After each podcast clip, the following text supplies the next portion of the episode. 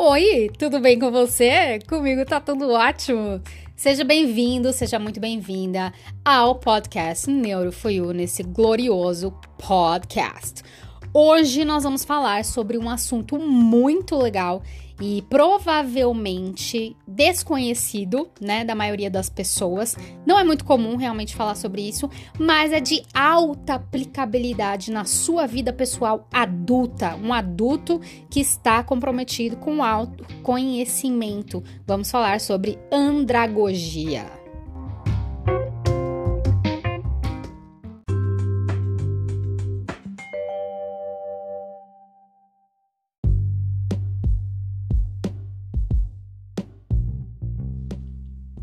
Mas o que é, afinal de contas, andragogia, minha filha? Veja bem, andragogia, apesar de ser uma palavra um pouco mais rebuscada, ela tem origem grega e na verdade ela significa nada mais, nada menos do que ensinar para adultos.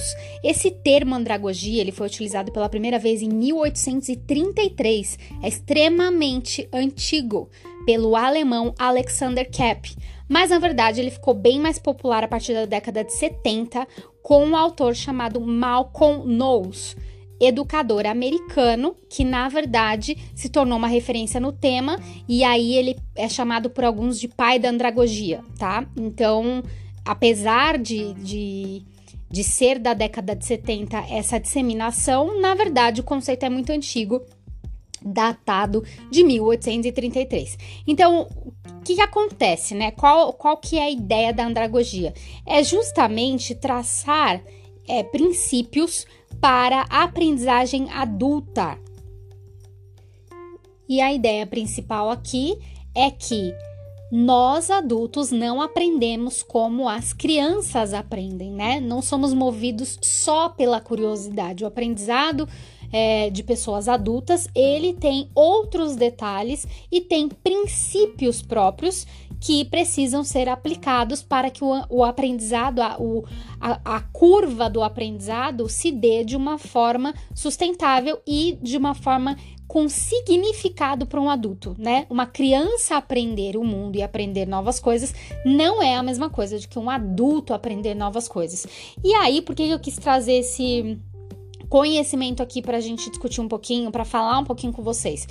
Porque eu acredito muito nos processos próprios do autoconhecimento. O autoconhecimento é uma jornada pela qual nós mesmos somos responsáveis. E a vida adulta, ela vai diferenciar porque você não está mais na escola, né? Claro, tem o lifelong learning, a gente faz outros processos de aprendizado, mas a gente não tem uma obrigatoriedade de estar aprendendo algo numa instituição de ensino formal como uma criança, né? A criança precisa ser alfabetizada, precisa ter os anos mínimos de, de escolaridade. Então, assim, o processo é completamente outro. Por que, que um adulto vai aprender? Né? Não é porque ele é obrigado a aprender, porque o pai e a mãe vai mandar para a escola. Não. Então, quando a gente começa a pensar que autoconhecimento é uma jornada e essa jornada pela é uma jornada pela qual nós mesmos somos os responsáveis, se não os únicos, os maiores responsáveis, se bem que na minha concepção, o autoconhecimento é uma responsabilidade exclusiva de quem quer se conhecer, né? Eu, eu vou para esse lado do, do, entendimento. Então, a partir do momento que você quer traçar uma jornada de autoconhecimento, você precisa se engajar em processos de aprendizado da melhor forma possível. E aí, o que a gente, o que eu ouço muito falar quando eu converso com pessoas e essa jornada de autoconhecimento é apresentada vira a pauta do assunto, as pessoas me falam assim: Meu, eu não sei nem por onde começar. Eu não sei nem, assim, o Lé com Cré, sabe? Não sei nem o que, que eu tô fazendo. E quais são as ferramentas, qual é o arsenal que eu preciso ter ou que eu posso dispor para trilhar essa jornada de autoconhecimento. Então, a andragogia, ela faz total sentido. E aí, eu quero trazer para vocês os seis princípios fundamentais da aprendizagem de adultos, ou seis princípios andragógicos. Vamos lá?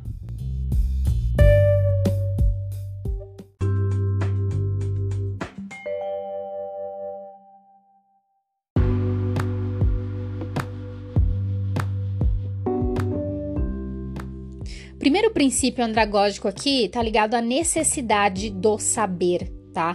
Então nós não podemos esquecer que um adulto ele não vai se engajar um, da mesma forma que uma criança se engaja no processo de aprendizado. Então, quando a gente fala em adquirir um novo conhecimento, num processo de aprendizagem, nós precisamos saber o que nós vamos aprender, como nós vamos aprender e o porquê nós vamos aprender, né? Então não é simples assim, aprenda por aprender. Nós precisamos responder essas três perguntas porque a necessidade é um princípio.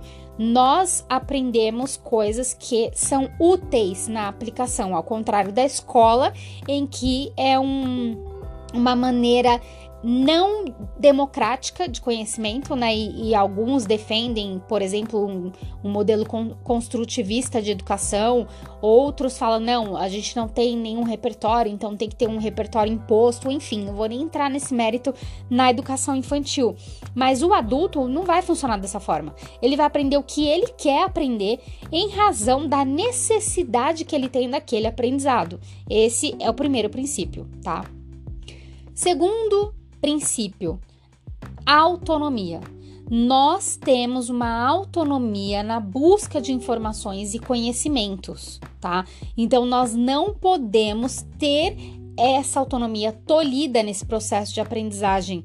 Adultos têm um direcionamento muito melhor. Por quê? Porque nós já temos repertório, nós já temos experiência, nós já temos redes, né, de ativação neural construídas, nós já temos hábitos, nós já temos tudo muito mais consolidado na vida adulta. Por quê? Porque essa consolidação, ela é feita principalmente na infância e na adolescência. Então, o adulto, ele precisa ter essa autonomia garantida. O conhecimento não pode ser imposto a um adulto, ok? Terceiro princípio: experiência anterior. Nunca pode ser desprezada a sua experiência de vida, sua história de vida dentro desse processo de aprendizado, né? Então você não tá pegando, por mais que é, a gente possa não saber algumas coisas, a gente sabe da nossa própria ignorância, o repertório que foi construído durante a nossa história de vida, ele não pode ser deixado de lado, né? Porque nós temos muito mais modelos mentais já prontos, nós temos muito mais memória consolidada, nós temos redes associativas muito mais consolidadas, nós temos emocionalidade muito mais consolidada. Então, tudo que a gente vivenciou a vida inteira precisa ser levado em consideração como um recurso de aprendizado, tá? Para garantir justamente a nossa autonomia. Quarto princípio: prontidão para aprender, tá? Então, esse aprendizado na vida adulta, ele precisa estar relacionado à nossa compreensão de desenvolvimento. Nós precisamos querer aprender algo para crescer, né? Para ter um crescimento individual. Então, essa quando não há essa prontidão para aprender, você não vai ter uma espiral de aprendizado, né? Então, o processo de aprendizagem adulta ele não é linear, justamente porque já tem um repertório, um background muito mais construído e sedimentado. Então, existe uma espiral crescente, né? Uma espiral ascendente. Então, a gente vai é, empilhando conhecimento e vai cada vez alcançando maiores níveis de aprendizado. Então, essa prontidão para aprender, ela tem que estar tá presente. Se eu não quero aprender, se eu não estou disposto a aprender alguma coisa, eu não vou ter essa, esse princípio devidamente preenchido. Quinto princípio, orientação para aprendizagem. A aprendizagem, ela é contextual tá? Eu, então eu tenho um problema, uma dificuldade, alguma coisa que eu preciso resolver na minha vida e para resolver eu preciso ter um novo aprendizado, eu preciso me desenvolver, eu preciso crescer, seja numa área da vida, seja numa matéria de alguma coisa que eu tô desenvolvendo, que eu tô aprendendo. Eu preciso ter um contexto que me oriente para essa aprendizagem. Em sexto lugar, é o sexto princípio, motivação para aprender, tá? E aqui é que eu quero me demorar um pouquinho mais e começar a relacionar essa motivação para a jornada de autoconhecimento. A motivação para aprender, ela tá ligada a um senso de recompensa pessoal e valor intrínseco, tá? Então assim, sem motivação para aprendizado, não há aprendizado a coleta de informações ou input de informações que não vai gerar um processo de memória consolidada, memória de longo prazo consolidada. Então, como nós podemos trabalhar especialmente a nossa motivação?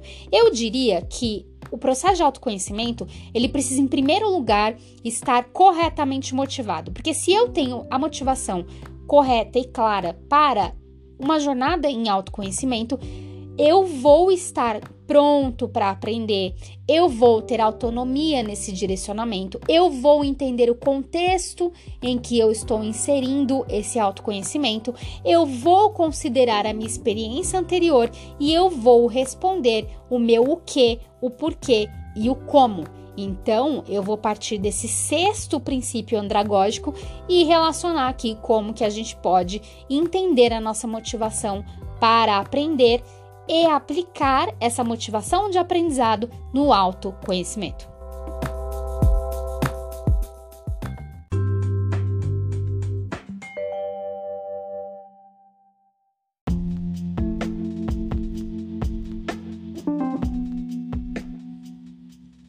A motivação ela não vem de uma forma clara a partir de contextos puramente racionais. Ou seja, você não vai utilizar só o seu córtex pré-frontal para definir qual é a sua motivação para a fase de vida que você está vivendo. Você precisa a partir do córtex pré-frontal, você precisa questionar os seus processos emocionais, ou seja, você precisa conectar o seu córtex pré-frontal ao seu sistema límbico para saber o que, que está acontecendo no ambiente um pouco mais profundo, um pouco mais intuitivo, um pouco mais inconsciente, tá? Então, existem processos que são automáticos, que não são refletidos, que a gente já está habituado estão profundamente ligados com as nossas emoções. Eu já falei bastante sobre isso em episódios sobre inteligência emocional, sobre hábitos, sobre mudança de comportamento. Pode ir num desses episódios que eu explico mais detidamente sobre os mecanismos cerebrais envolvidos em toda essa construção. Mas eu quero só resgatar um pouco desse entendimento para a gente começar a pensar em autoconhecimento. Então, quando eu falo assim, ó, sua motivação ela precisa ser mais é, profundamente analisada. O que, que eu quero dizer com isso? Você precisa realmente fazer exercícios de questionamento profundo, sincero com você mesmo, né? Então você precisa realmente analisar qual é a sua intenção genuína por trás do processo de autoconhecimento. Então, assim, o que que eu verdadeiramente desejo com esse processo de autoconhecimento? Qual é a minha intenção genuína de me conhecer melhor? Por exemplo, você pode descobrir que você tem uma intenção, a sua motivação de autoconhecimento está ligado a uma, uma detecção de autossabotagem putz, comecei a pensar aqui, eu vejo que eu fico me sabotando em várias coisas, porque eu não me acho bom o suficiente, porque eu fico me comparando demais, porque eu acho que eu nunca vou conseguir chegar num certo patamar, e aí, para evitar frustrações maiores, eu fico me sabotando na minha própria vida. Então, você pode descobrir que a sua motivação genuína está ligado a esse desejo de impedir essa autossabotagem crônica na sua vida. Uma outra possibilidade. Ah, eu descobri que eu preciso me conhecer melhor porque eu tenho pensamentos negativos muitos pensamentos negativos a meu respeito e isso está me prejudicando. Eu, eu, eu entendi que a, os meus processos de emocionalidade eles estão sendo prejudicados, eu estou perdendo o controle emocional, eu não estou conseguindo entender e expressar de uma forma tranquila e saudável as minhas próprias emoções por causa desses pensamentos negativos. Ou eu descobri que a minha intenção genuína em promover um autoconhecimento é tirar é me desvencilhar desse medo que eu tenho de desagradar pessoas. Eu sempre me preocupo muito com a opinião alheia, então eu descobri que isso não está me fazendo bem e que eu preciso me conhecer melhor para eu ter mais segurança nas escolhas que eu faço. E aí, esse medo de desagradar as outras pessoas, ele pode ser muito amenizado ou ele pode ir embora. Ou ainda, eu percebi, analisando os meus comportamentos, analisando as minhas emoções, que eu tenho um sentimento de inferioridade, independentemente dos resultados, dos processos ou das pessoas que me circundam.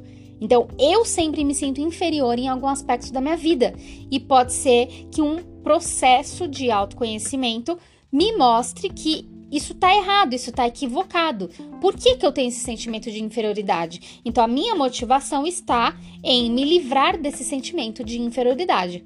Percebem? São alguns exemplos. Evidentemente, você pode não. Fala, Andressa, eu não me identifiquei com nenhum desses. Eu quero me conhecer porque, na verdade, eu já gosto muito de mim, eu tenho uma boa autoestima e eu quero assim, explorar novas possibilidades de competência e habilidade. Eu acho super legal e eu quero ver outras facetas minhas num dado ramo de atuação. Excelente, também é uma ótima motivação, né? Mas eu trouxe aqui as motivações mais enraizadas e menos aparentes, que nós temos mais dificuldade de detectar e através de questionamentos profundos e análise da própria emocionalidade, um exercício de inteligência emocional, né, de você perceber, de você expressar as suas próprias emoções, de você conseguir controlar essas emoções e ver em que medida elas estão atrapalhando ou motivando o seu desejo, a sua intenção genuína de autoconhecimento, tá? E por que, que é importante a gente falar sobre isso, né, a partir dessa perspectiva de motivação interna, motivação intrínseca? Porque é verdadeiramente se questionando de uma forma é, mais realista, né, mais vulnerável, né, numa vulnerabilidade saudável, que nós vamos conseguir enxergar as possibilidades e ver o real valor do processo de aprendizagem, do processo de autoconhecimento, a partir desses princípios andragógicos e começando pela motivação, e depois você volta, né, para aqueles outros princípios que eu já falei. A partir do momento em que eu tenho a minha motivação devidamente setada, né, nesse contexto que eu tenho, eu fico muito mais disposto e pronto para aprender novas coisas a meu respeito. Eu fico com uma, uma autonomia melhor e muito mais aproveitável nesse processo. Eu fico com um contexto e uma melhor orientação para essa aprendizagem, né? E também consigo considerar a minha experiência, todo o meu repertório, eu entendo que não é de se jogar fora. Muito pelo contrário, é para ser valorizado dentro desse processo de aprendizagem. E aí, finalmente, a gente consegue responder: preciso aprender tal coisa, que é o que, né? Ou nesse aspecto, preciso aprender por causa disso e vou aprender de tal forma, que é o nosso como.